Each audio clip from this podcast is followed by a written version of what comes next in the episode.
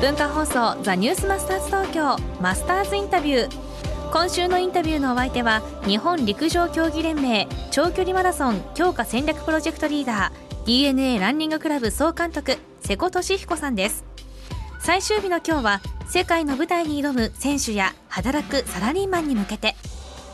世界のに通用する選手を育てるということでお話をずっと聞いてきましたけど、うん、リーダーとしてまあ、ビジネスマンでもね若手を育てなきゃいけない管理職の方いると思うんですよ。すねええ、なんかヒントないですか？ヒント、うん、いかにですね、選手にその気にさせるかですね。はい、はい、僕らがね練習やれやれって言ってもね無理です。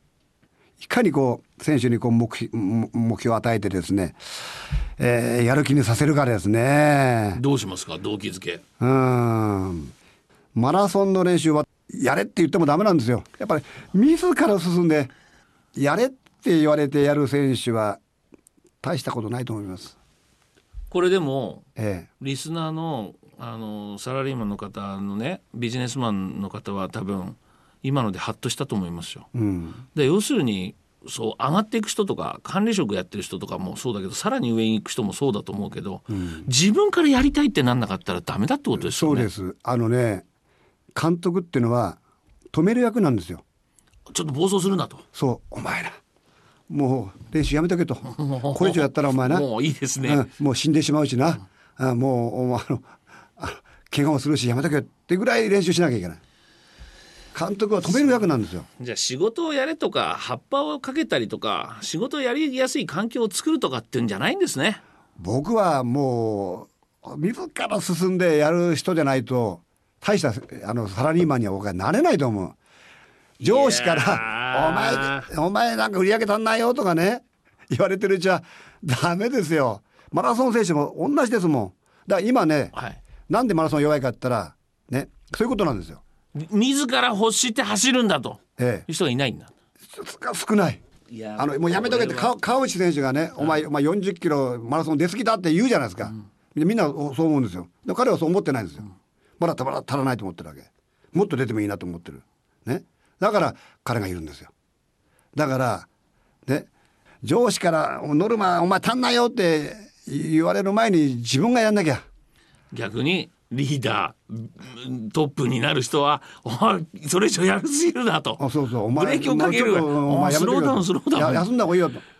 は初めてです。これが普通ですたくさんのリーダーの方が来ていただきましたが、このコーナーにも、初めてです、そのあの止める役をするっていう人そうですよ、はあ、そうなんだ、まあ、私も中村監督からね「せこなお前にこれ以上練習ない。もう1キロでも走るって言ったらお前な死ぬからもう走るな」ってよく言われましたもん。なもう瀬古さんはそうなんだろうなあのねそう。70キロいきますって言うでしょ、はい、あの今日70キロ行きますっていうわけ、ぶあの人人から言われていかないですよ。自分から行くぞ。70キロ行ってきます。と中村監督はね、はあ、嬉し嬉しそうな顔するんですよ。ね。いや来たなってこな来たなって言われて顔。次は80キロって言うんですよ、はい、と嬉しそうな顔するんですよ。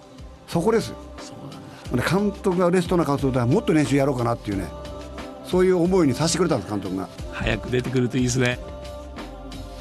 えー、1週間瀬古さんのお話を聞いていただきましたけども本当に良かったなと。陸連はあの物言うプロジェクトリーダーだと思いますよ。瀬古さん。で影響力もありますから、はい、使いづらいとは思いますけどこれを瀬古さんにお願いしたというのはやっぱり2020東京でマラソンは確実にメダルを取るんだという意思の表れだと思います、うん、要するに、えー、協会側と、うん、民間側のいわゆる瀬古さんの気持ちが一ついになったんだと思いますけどこれを聞いても今日分かると思いますけど師弟関係、はい、親父と息子。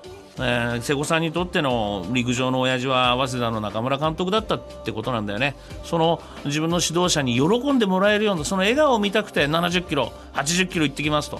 これは、えー、高橋九ちゃんもそうだし、うん、あの小出監督との師弟愛とも同じにつながるということで昭和っぽいけどこういうの大事だなって思いました。はいこのマスターズインタビューは、ポッドキャストでもお聞きいただけます。ザ・ニュースマスターズ東京番組ホームページをご覧ください。今週は、日本陸上競技連盟長距離マラソン強化戦略プロジェクトリーダー、DNA ランニングクラブ総監督、瀬古利彦さんのインタビューをお届けしました。来週は、ファミリーマート、沢田隆社長にお話を伺います。